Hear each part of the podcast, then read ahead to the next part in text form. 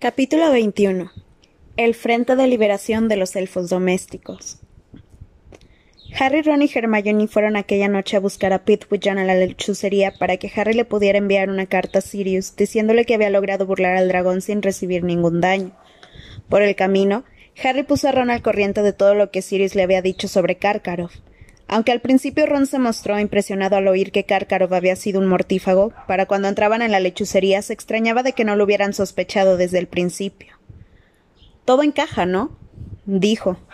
¿No se acuerdan de lo que dijo Malfoy en el tren de que su padre y Karkaroff eran amigos? Ahora ya sabemos dónde se conocieron. Seguramente en los mundiales iban los dos juntitos y bien enmascarados. Pero te diré una cosa, Harry. Si fue Karkaroff el que puso tu nombre en el cáliz ahora mismo se debe de sentir como un idiota, ¿verdad? No le funcionó. Solo recibiste un rasguño. Ven, yo lo haré. Pitwichan estaba tan emocionado con la idea del reparto que daba vueltas y más vueltas alrededor de Harry, ululando sin parar. Ron la atrapó en el aire y lo sujetó mientras Harry le ataba la carta a la patita. No es posible que el resto de las pruebas sean tan peligrosas como esta. ¿Cómo podrían serlo? siguió Ron, acercando a Pitwichan a la ventana. ¿Sabes qué? Creo que podrías ganar el torneo, Harry, te lo digo en serio.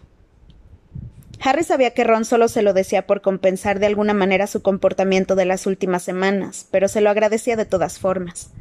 Hermione, sin embargo, se apoyó contra el muro de la lechucería, cruzó los brazos y miró a Ron con el entrecejo fruncido. A Harry le queda mucho por andar antes de que termine el torneo, declaró muy seria. Si esto ha sido la primera prueba, no me atrevo a pensar que puede venir después. Eres la esperanza personificada, Hermione, le reprochó Ron. Parece que te hayas puesto de acuerdo con la profesora Triloni. Arrojó al mochuelo por la ventana. Pithwichan cayó cuatro metros en picado antes de lograr remontar el vuelo. La carta que llevaba atada la pata era mucho más grande y pesada de lo habitual. Harry no había podido vencer la tentación de hacerle a Sirius un relato pormenorizado de cómo había burlado y esquivado al colacuerno volando en torno a él. Contemplaron cómo desaparecía Pitwichan en la oscuridad, y luego dijo Ron. Bueno, será mejor que bajemos para tu fiesta sorpresa, Harry. A estas alturas, Fred y George ya habrán robado suficiente comida de las cocinas del castillo. Por supuesto, cuando entraron en la sala común de Gryffindor, todos prorrumpieron en vez, una vez más en gritos y vítores. Había montones de pasteles y de botellas grandes de jugo de calabaza y cerveza de mantequilla en cada mesa. Lee Jordan había encendido algunas bengalas fabulosas del doctor Filibuster que no necesitaban fuego porque prendían con la humedad, así que el aire estaba cargado de chispas y estrellitas. Dean Thomas, que era muy bueno en dibujo, había colgado unos estandartes nuevos impresionantes, la mayoría de los cuales representaban a Harry volando en torno a la cabeza del colacuerno con su saeta de fuego, aunque un par de ellos mostraban a Cedric con la cabeza en llamas. Harry se sirvió comida, casi había olvidado lo que era sentirse de verdad hambriento, y se sentó con Ron y Hermione. No podía concebir tanta felicidad. Tenía de nuevo a Ron de su parte, había pasado la primera prueba, y no tendría que afrontar la segunda hasta tres meses después. Uf, cómo pesa, dijo Lee Jordan, tomando el huevo de oro que Harry había dejado en una mesa y, sobre y sopesándolo en una mano. Vamos, Harry, ábrelo, a ver lo que hay dentro. Se supone que tiene que resolver la pista por él mismo, objetó Hermione. Son las reglas del torneo. También se suponía que tenía que averiguar por mí mismo cómo burlar al dragón, susurró Harry para que solo Hermione pudiera oírlo, y ella sonrió sintiéndose un poco culpable. Sí, vamos, Harry, ábrelo, repitieron varios. Lee le pasó el huevo a Harry, que hundió las uñas en la ranura y apalancó para abrirlo. Estaba hueco y completamente vacío pero en cuanto Harry lo abrió, el más horrible de los ruidos, una especie de lamento chirriante y estrepitoso llenó la sala. Lo más parecido a aquello que Harry había oído había sido la orquesta fantasma en la fiesta de cumpleaños de muerte de Nick casi decapitado, cuyos componentes tocaban sierras musicales. Ciérralo. gritó Fred, tapándose los oídos con las manos. ¿Qué era eso? preguntó Seamus Finnegan, observando el huevo cuando Harry volvió a cerrarlo. Sonaba como una banshee. A lo mejor te hacen burlar a una de ellas, Harry. Era como alguien a que estuvieran torturando, opinó Neville, que se había puesto muy blanco y había dejado caer los hojaldres rellenos de salchicha. Vas a tener que luchar contra la maldición Cruciatus. No seas tonto, Neville, eso no es legal, observó George. Nunca utilizarían la maldición Cruciatus contra los campeones. Yo creo que se parecía más bien a Percy cantando. A lo mejor tienes que atacarlo cuando esté en la ducha, Harry. ¿Quieres un trozo de torta de mermelada, Hermione? le ofreció Fred. Hermione miró con desconfianza la fuente que él le ofrecía. Fred sonrió. No te preocupes, no le echo nada, le aseguró. Con las que hay que tener cuidado es con las galletas de crema. Neville, que precisamente acababa de probar una de esas galletas, se, atragantó y la escupió. Fred se rió. Solo es una broma inocente, Neville. Hermione se sirvió un trozo de tarta de mermelada y preguntó ¿Tomaste todo esto de las cocinas, Fred? Ajá, contestó Fred muy sonriente. Adoptó un tono muy agudo para imitar la voz de un elfo. Cualquier cosa que podamos darle, señor. Absolutamente cualquier cosa. Son de lo más atentos. Si les digo que tengo un poquito de hambre, son capaces de ofrecerme un buey asado. ¿Cómo te las arreglas para entrar?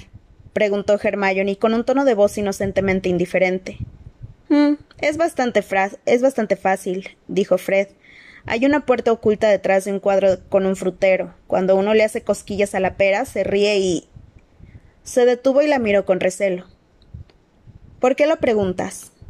Por nada, contestó rápidamente Hermione. ¿Vas a intentar ahora llevar a los elfos a la huelga? inquirió George. ¿Vas a dejar todo eso de la propaganda y sembrar el germen de la revolución? Algunos se rieron alegremente. Hermione no contestó. No vayas a enfadarlos diciéndoles que tienen que librarse y cobrar salarios, le advirtió Fred. Los distraerías de su trabajo en la cocina. El que los distrajo en aquel momento fue Neville al convertirse en un canario grande. Ups. Lo siento, Neville, gritó Fred por encima de las carcajadas. Se me había olvidado. Es la galleta de crema que hemos embrujado. Un minuto después las plumas de Neville empezaron a desprenderse, y una vez que se hubieron caído todas, su aspecto volvió a ser el de siempre. Hasta él se rió. Son galletas de canarios, explicó Fred con entusiasmo. Las hemos inventado George y yo. Siete sickles cada una, son una ganga. Era casi la una de la madrugada cuando por fin Harry subió al dormitorio acompañado de Ron, Neville, Seamus y Dean. Antes de cerrar las cortinas de su cama docelada, Harry colocó la miniatura del colacuerno húngaro en la mesita de noche, donde el pequeño dragón bostezó, se acurrucó y cerró los ojos.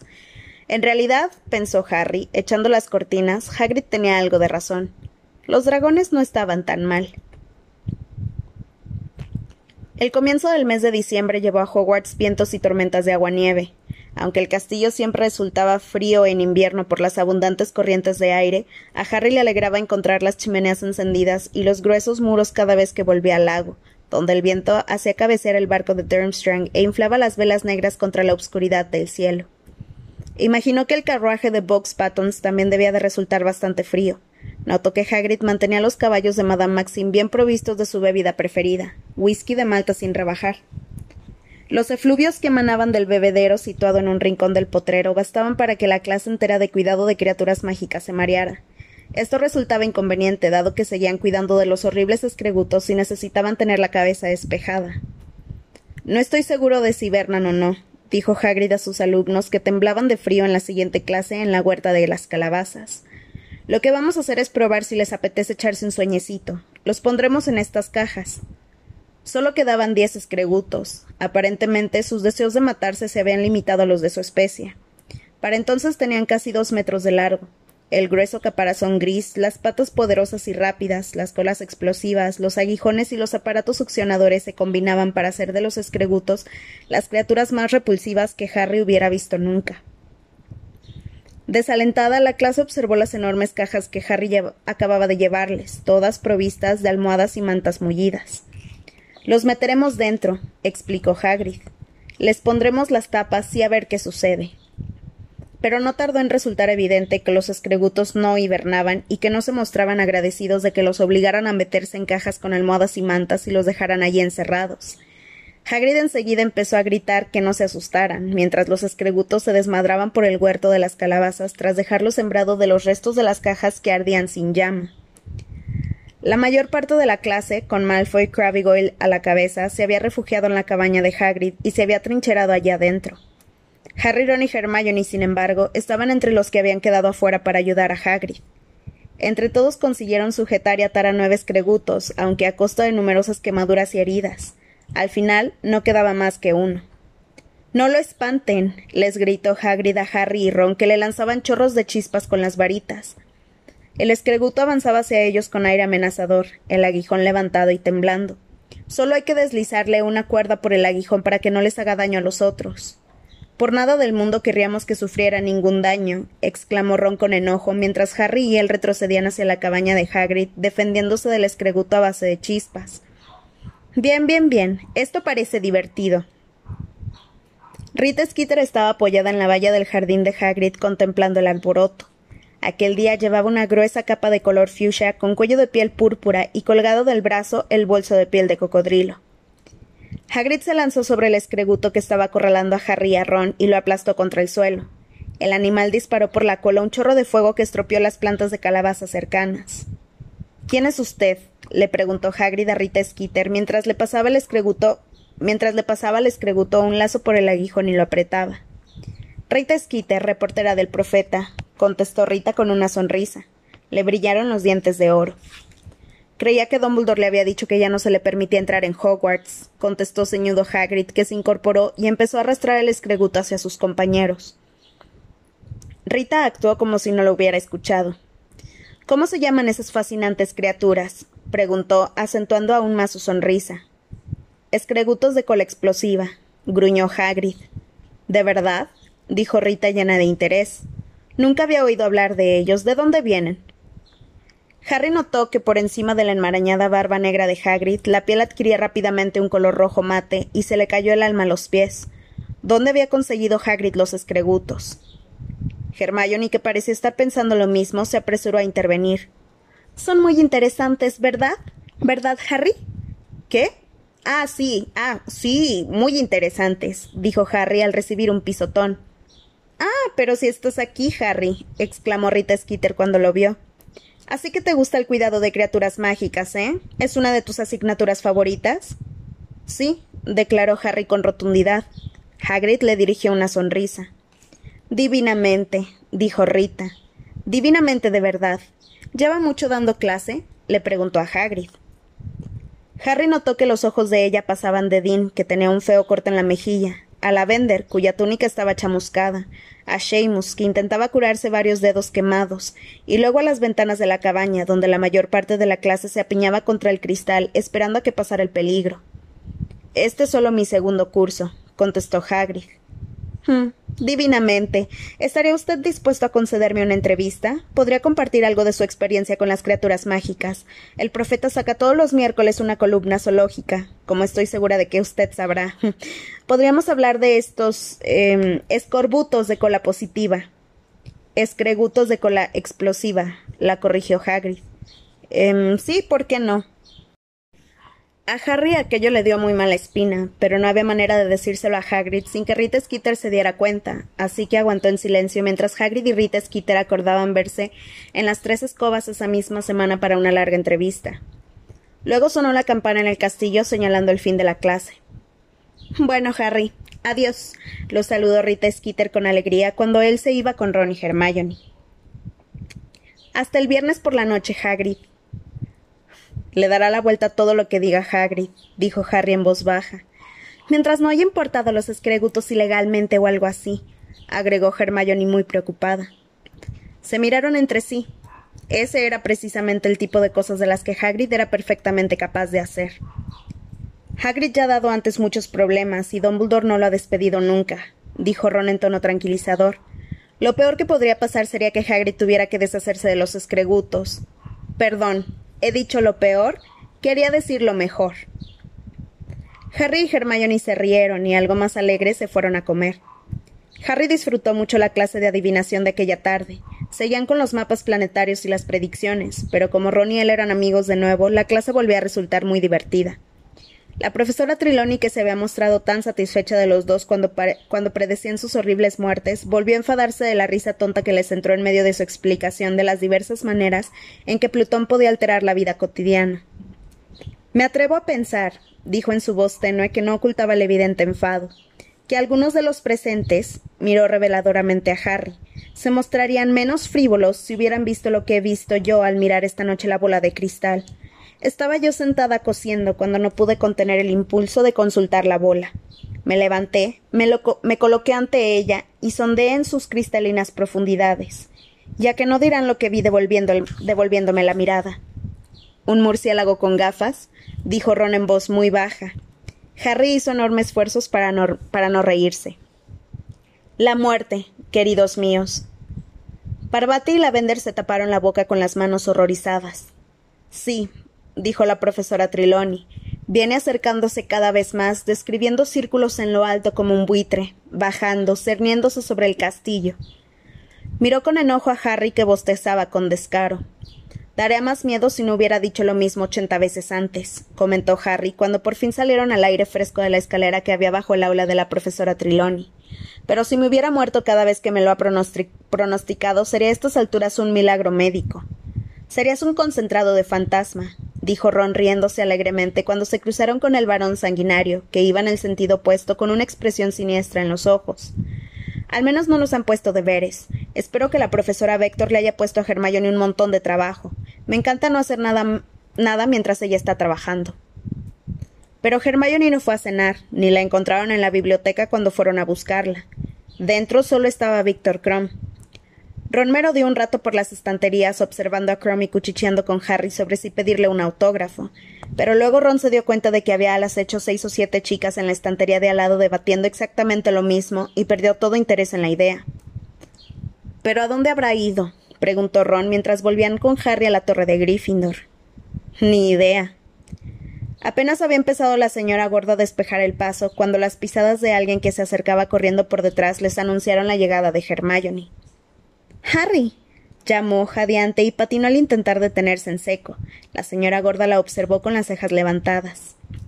Tienes que venir, Harry, tienes que venir. Es lo más sorprendente que puedas imaginarte. Por favor.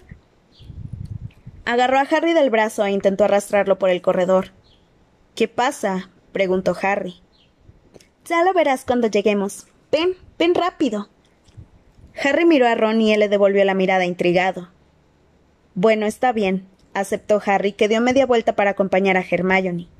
Ron se apresuró para no quedarse atrás. Ah, no se preocupen por mí, les gritó, les gritó bastante irritada la señora gorda. No es necesario que se disculpen por haberme molestado. No me importa quedarme aquí franqueando el paso hasta que vuelvan. Muchas gracias, contestó Ron por encima del hombro. ¿A dónde vamos, Hermione? Preguntó Harry después de que ella los hubo conducidos por seis pisos y comenzaron a bajar la escalinata de mármol que daba al vestíbulo. Ya lo verán, lo verán dentro de un minuto, dijo Hermione emocionada. Al final de la escalinata dobló a la izquierda y fue a prisa hacia la puerta por la que Cedric Diggory había entrado la noche en, en que el cáliz de fuego eligió su nombre y el de Harry. Harry nunca había estado allí, él y Ron siguieron a Hermione por otro tramo de escaleras que en lugar de dar a un sombrío pasaje subterráneo como el que llevaba la mazmorra de Snape, desembocaba en un amplio corredor de piedra, brillantemente iluminado con antorchas y decorado con alegres pinturas, la mayoría bodegones.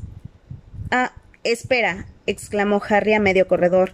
Espera un minuto, Hermione. ¿Qué? Ella se volvió para mirarlo con expresión impaciente. Creo que ya sé de qué se trata, dijo Harry. Le dio un codazo a Ron y señaló la pintura que había justo detrás de Hermione. Representaba un gigantesco frutero de plata. Hermione, dijo Ron cayendo en la cuenta, ¿nos quieres meter otra vez en ese rollo del pedo? No, no, no, no, no, no es verdad, se apresuró a negar ella. Y no se llama pedo, Ron. ¿Le has cambiado el nombre? preguntó Ron frunciendo el entrecejo. ¿Qué somos ahora? ¿El Frente de Liberación de los Elfos Domésticos? Yo no me voy a meter en las cocinas para intentar que dejen de trabajar, ni lo sueñes. No te estoy pidiendo nada de eso, contestó Hermione un poco harta. Acabo de venir de hablar con ellos y me he encontrado. Ven, Harry, quiero que lo veas. Tomándolo otra vez del brazo, tiró de él hasta la pintura del frutero gigante. Alargó el índice y le hizo cosquillas a una enorme pera verde que comenzó a retorcerse entre risitas y de repente se convirtió en un gran pomo verde. Hermione lo accionó, abrió la puerta y empujó a Harry por la espalda obligándolo a entrar. Harry alcanzó a echar un vistazo rápido a una sala enorme con el techo muy alto, tan grande como el gran comedor que había encima, llena de montones de relucientes ollas de metal y sartenes colgadas a lo largo de los muros de piedra, y una gran chimenea de ladrillo al otro extremo, cuando algo pequeño se acercó a él corriendo desde el medio de la sala. Harry Potter, señor. chilló. Harry Potter. Un segundo después el elfo le dio un abrazo tan fuerte en el estómago que lo dejó sin aliento, y Harry temió que le partiera las costillas. ¿Do ¿Dobby? dijo casi ahogado. Es Dobby, señor, es Dobby. chilló una voz desde algún lugar cercano a su ombligo. Dobby ha esperado y esperado para ver a Harry Potter, señor, hasta que Harry Potter ha venido a verlo, señor. Dobby lo soltó y retrocedió unos pasos sonriéndole. Sus enormes ojos verdes, que tenían la forma de pelotas de tenis, rebosaban lágrimas de felicidad. Estaba casi igual, igual a Harry a como Harry lo recordaba. La nariz en forma de lápiz, las orejas de murciélago, los dedos y pies largos. Lo único diferente era la ropa. Cuando Dobby trabajaba para los Malfoy vestía siempre la misma funda de almohadón vieja y sucia, pero aquel día llevaba la combinación de prendas de vestir más extraña que Harry hubiera visto nunca. Al elegir él mismo la ropa había hecho un trabajo aún peor que los magos que habían ido a los mundiales. De sombrero llevaba una cubretetera en la que había puesto un montón de insignias y sobre el pecho desnudo una corbata con dibujos de herraduras. A ello se sumaba lo que parecían ser unos pantalones de fútbol de niño y unos extraños calcetines. Harry reconoció a uno de ellos como el calcetín negro que él mismo se había quitado, engañando al señor Malfoy para que se lo pasara a Dobby, con el cual lo había conseguido involuntariamente la libertad. El otro era de rayas de color rosa y naranja. ¿Qué haces aquí, Dobby? dijo Harry sorprendido. Dobby ha venido para trabajar en Hogwarts, señor, chilló Dobby emocionado. El profesor Dumbledore les ha dado trabajo a Winky y Dobby, señor. ¿Winky? se asombró Harry. ¿Es que también está aquí? Sí, señor, sí. Dobby agarró a Harry de la mano y tiró de él entre las cuatro largas mesas de madera que había allí. Cada una de las mesas, según notó Harry al pasar por entre ellas, estaba colocada exactamente bajo una de las cuatro que había arriba en el gran comedor. En aquel momento se hallaban vacías porque la cena había acabado, pero se imaginó que una hora antes habrían estado repletas de platos que luego se enviarían a través del techo a sus correspondientes del piso de arriba. En la cocina había al menos cien pequeños elfos que se inclinaban sonrientes cuando Harry, arrastrado por Dobby, pasaba entre ellos. Todos llevaban el mismo uniforme, un paño de cocina estampado con el blasón de Hogwarts y, atado a modo de toga, que había como había visto que hacía Winky. Dobby se detuvo ante la chimenea de ladrillo. Winky, señor, anunció. Winky estaba sentada en un taburete al lado del fuego, a diferencia de Dobby, ella no había andado apropiándose de ropa. Llevaba una faldita elegante y una blusa con un sombrero azul a juego que tenía agujeros para las orejas. Sin embargo, mientras que todas las prendas del extraño atuendo de Dobby se hallaban tan limpias y bien cuidadas que, parecían completamente nuevas, Winky no parecía dar ninguna importancia a su ropa. Tenía manchas de sopa por toda la pechera de la blusa y una quemadura en la falda. Hola, Winky, saludó Harry. A Winky le tembló el labio, luego rompió a llorar y las lágrimas se derramaron sobre sus grandes ojos castaños y le cayeron a la blusa, como en los mundiales de Quidditch. Oh, por Dios, dijo Hermione. Ella y Ron habían seguido a Harry y Dobby hasta el otro extremo de la cocina. Winky, no llores, por favor. Pero Winky lloró aún más fuerza, con más fuerza. Por su parte, Dobby le sonrió a Harry. ¿Le apetecería a Harry Potter una taza de té? chilló bien alto por encima de los sollozos de Winky. Eh, bueno, aceptó Harry. Al instante unos seis elfos domésticos llegaron al trote por detrás, llevando una bandeja grande de plata cargada con una tetera, tazas para Harry, Ron y Hermione, una lecherita y un plato lleno de pastas. Qué buen servicio, dijo Ron impresionado. Hermione lo miró con el entrecejo fruncido, pero los elfos parecían encantados. Hicieron una profunda reverencia y se retiraron. ¿Cuánto tiempo llevas aquí, Dobby? preguntó Harry mientras Dobby servía el té. Solo una semana, Harry Potter, señor, contestó Dobby muy contento. Dobby vino para ver al profesor Dumbledore, señor. ¿Sabe, señor? A un elfo doméstico que ha sido despedido le resulta muy difícil conseguir un nuevo puesto de trabajo. Al decir esto, Winky redobló la fuerza de sus sollozos. La nariz, que era parecida a un tomate aplastado, le goteaba sobre la blusa y ella no hacía nada para impedirlo. Dobby ha viajado por todo el país durante dos años intentando encontrar trabajo, señor, chilló Dobby. Pero Dobby no ha encontrado trabajo, señor, porque Dobby quiere que le paguen. Los elfos domésticos que había por la cocina que escuchaban y observaban con interés apartaron la mirada al oír aquellas palabras, como si Dobby hubiera dicho algo grosero y vergonzoso. Hermione, por el contrario, le dijo Me parece muy bien, Dobby. Gracias, señorita, respondió Dobby, enseñándole los dientes al sonreír.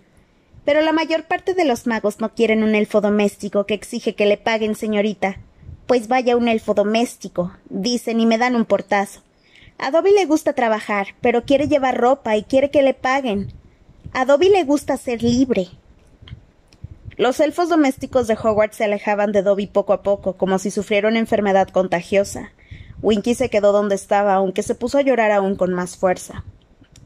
Y después Harry Potter, Dobby va a ver a Winky y se entera de que Winky también ha sido liberada, dijo Dobby contento. Al oír esto, Winky se levantó de golpe del taburete y, y, echándose boca abajo sobre el suelo de losas de piedra, se puso a golpearlo con sus diminutos puños mientras lloraba con verdadero dolor. Hermione se apresuró a dejarse caer de rodillas a su lado e intentó consolarla, pero nada de lo que decía tenía ningún efecto. Dobby prosiguió su historia chillando por encima del llanto de Winky. Y entonces se le ocurrió a Dobby, Harry Potter, señor, ¿por qué Dobby y Winky no buscan trabajo juntos? dice Dobby. ¿Dónde hay bastante trabajo para dos elfos domésticos? pregunta Winky. Y Dobby piensa. Y cae en la cuenta, señor. Hogwarts. Así que Dobby y Winky vinieron a ver al profesor Dumbledore, señor, y el profesor Dumbledore los contrató. Dobby sonrió muy contento y de los ojos volvieron a brotarle lágrimas de felicidad. El profesor Dumbledore dice que pagará a Dobby, señor, si Dobby quiere que se le pague. Y así Dobby es un elfo libre, señor, y Dobby recibe un galeón a la semana y libra un día al mes. Eso no es mucho, dijo Hermione desde el suelo, por encima de los continuados llantos y puñetazos de Winky. El profesor Dumbledore le ofreció a, Dobby diez galeones a la semana y libres los fines de semana, explicó Dobby, estremeciéndose repentinamente, como si la posibilidad de tantas riquezas y tiempo libre lo aterrorizaba. Pero Dobby regateó hacia abajo, señorita. A Dobby le gusta la libertad, señorita, pero no quiere demasiada, señorita. Prefiere trabajar. ¿Y cuánto te paga a ti el profesor Dumbledore, Winky? le preguntó Hermione con suavidad. Si pensaba que aquella pregunta la alegraría, estaba completamente equivocada. Winky dejó de llorar, pero cuando se sentó miró a Hermione con sus enormes ojos castaños, con la cara empapada y una expresión de furia. Winky puede ser una elfina desgraciada, pero todavía no recibe paga, chilló. Winky no ha caído tan bajo. Winky se siente avergonzada de ser libre como debe ser. ¿Avergonzada? repitió Hermione sin comprender. Pero vamos, Winky, ese es el señor Crouch el que debería avergonzarse, no tú. Tú no hiciste nada incorrecto. Es él quien se portó contigo horriblemente. Pero al oír aquellas palabras, Winky se llevó las manos a los agujeros del sombrero y se aplastó las orejas para no oír nada a la vez que chillaba. Usted no puede insultar a mi amo, señorita. Usted no puede insultar al señor Crouch. Crouch es un buen mago, señorita. El señor Crouch hizo bien en despedir a Winky, que es mala. A Winky le está costando adaptarse, Harry Potter, chilló Dobby en tono confidencial. Winky se olvida que ya no está ligada al señor Crouch. Ahora podría decir lo que piensa, pero no lo hará. Entonces, ¿los elfos domésticos no pueden decir lo que piensan sobre sus amos? preguntó Harry. Oh, no, señor, no, contestó Dobby repentinamente serio. Es parte de la esclavitud del doméstico, señor. Guardamos sus secretos con nuestro silencio, señor. Nosotros sostenemos el honor familiar y nunca hablamos mal de ellos. Aunque el profesor Dumbledore le dijo a Dobby que él no le daba importancia a eso. El profesor Dumbledore dijo que somos libres para hablar mal de él. Dobby se puso nervioso de pronto y le hizo a Harry una seña para que se acercara más. Harry se inclinó hacia él. Entonces Dobby le susurró dijo que somos libres para llamarlo para llamarlo vejete chiflado si queremos, señor. Dobby se rió con una risa nerviosa. Estaba asustado. Pero Dobby no quiere llamarle así, Harry Potter, dijo, retomando el tono normal y sacudiendo la cabeza para hacer que sus orejas palmearan la una con la otra. Dobby aprecia muchísimo al profesor Dumbledore y estará orgulloso de guardarle sus secretos. Pero ahora puedes decir lo que quieras sobre los Malfoy, le preguntó Harry sonriendo. En los inmensos ojos de Dobby había una mirada de temor. Dobby. Dobby no podría. Bueno, tal vez un poco. dijo dudando. Encogió sus pequeños hombros. Dobby podría decirle a Harry Potter que sus antiguos amos eran. eran magos tenebrosos. Dobby se quedó quieto un momento, temblando horrorizado de su propio atrevimiento. Luego corrió hasta la mesa más cercana y empezó a darse cabezazos contra ella muy fuerte. Harry agarró a Dobby por la parte de atrás de la corbata y tiró de él para separarlo de la mesa. Gracias, Harry Potter, gracias, dijo Dobby sin aliento, frotándose la cabeza. Solo te hace falta un poco de práctica, repuso Harry. Práctica, chilló Winky furiosa. Deberías avergonzarse de ti mismo, Dobby, decir eso de tus amos. Ellos ya no son mis amos, Winky, replicó Dobby desafiante. A Dobby ya no le preocupa lo que piensen. Eres un mal elfo, Dobby, gimió Winky con lágrimas brotándole de los ojos. Pobre señor Crouch, ¿cómo se las arreglará sin Winky? Me necesita, necesita mis cuidados. He cuidado de los Crouch toda mi vida, y mi madre lo hizo antes que yo, y mi abuela antes que ella. ¿Qué dirían si supieran que me han liberado? Ah, el oprobio, la vergüenza. Volvió a taparse la cara con la falda y siguió llorando. Winky, le dijo Hermione con firmeza. Estoy completamente segura de que el señor Crouch se las arregla bien sin ti. Lo hemos visto, ¿sabes? ¿Han visto a mi amo? exclamó Winky sin aliento, alzando la cara llena de lágrimas y mirándola con ojos como platos. ¿Lo ha visto usted aquí en Hogwarts? Sí, repuso Hermione. Él y el señor Backman son jueces en el torneo de los tres magos. ¿También está el señor Backman? chilló Winky. Para sorpresa de Harry y también de Ron y Hermione por la expresión de sus caras, Winky volvió a indignarse. El señor Backman es un mago malo, un mago muy malo. A mi amo no le gusta. Nada en absoluto. ¿Backman malo? se extrañó Harry. Sí, dijo Winky afirmando enérgicamente con la cabeza. Mi amo le contó a Winky algunas cosas, pero Winky no lo dice. Winky guarda los secretos de su amo. Volvió a deshacerse en lágrimas y la oyeron murmurar entre sollozos, con la cabeza otra vez escondida en la falda. Como fue imposible sacarle a Winky otra palabra sensata, la dejaron llorar y se acabaron el té mientras Dobby les hablaba alegremente sobre su vida como elfo libre y los planes que tenía para su, para su dinero. Dobby va a comprarse un jersey, Harry Potter, explicó muy contento, señalándose el pecho desnudo. ¿Sabes una cosa, Dobby? le dijo Ron, que parecía haberle tomado aprecio. Te daré el que me haga mi madre esta Navidad. Siempre me regala uno. No te disgusta el color rojo, ¿verdad? Tendremos que encogerlo un poco para que te venga bien, pero combinará perfectamente con la cubretetera. Cuando se disponían a irse, muchos de los elfos que había por allí se les acercaron a fin de ofrecerles cosas de picar para que las tomaran mientras subían las escaleras. Hermione declinó, entristecida por la manera en que los elfos hacían reverencias, pero Harry y Ron se llenaron los bolsillos con empanadillas y pasteles. Muchísimas gracias, les dijo Harry a los elfos que se habían arracimado junto a la puerta para darles las buenas noches. Hasta luego, Dobby. Harry Potter. ¿Puede Dobby ir a verlo alguna vez, señor? preguntó el elfo con timidez. Por supuesto que sí, respondió Harry, y Dobby sonrió. ¿Saben una cosa? comentó Ron cuando Harry, Hermione y él habían dejado atrás las cocinas y subían hacia el vestíbulo. He estado todos estos años muy impresionado por la manera en que Fred y George robaban comida de las cocinas. Y la verdad no es que sea muy difícil, ¿verdad? Arden en deseos de obsequiarlo a uno con ella. Creo que no podía haberles ocurrido nada mejor a esos elfos, ¿saben? Dijo Hermione subiendo delante de ellos por la escalinata de mármol. Me refiero a que Dobby viniera a trabajar aquí. Los otros elfos se darán cuenta de lo feliz que siendo libre y poco a poco empezarán a desear lo mismo. Esperemos que no se fijen mucho en Winky, dijo Harry. Ella se animará, afirmó Hermione, aunque parecía un poco dudosa. En cuanto se le haya pasado el susto y se haya acostumbrado a Hogwarts, se dará cuenta de que está mucho mejor sin ese señor Crouch. Parece que lo quiere mucho, apuntó Ron con la boca llena. Acababa de empezar un pastel de crema. Sin embargo, no tiene muy buena opinión de Backman, ¿verdad? comentó Harry. Me pregunto qué dirá el señor Crouch de él en su casa. Seguramente dice que no es un buen director de departamento, repuso Hermione. Y la verdad es que algo de razón sí tiene, ¿no? Aún así, preferiría trabajar para él que para Crouch, declaró Ron. Al menos Backman tiene sentido del humor. Que Percy no te oiga decir eso, le advirtió Hermione sonriendo ligeramente. No, bueno, Percy no trabajaría para alguien que tuviera sentido del humor, dijo Ron, comenzando un relámpago de chocolate. Percy no reconocería una broma aunque bailara desnuda delante de él llevando la cubretetera de Dobby.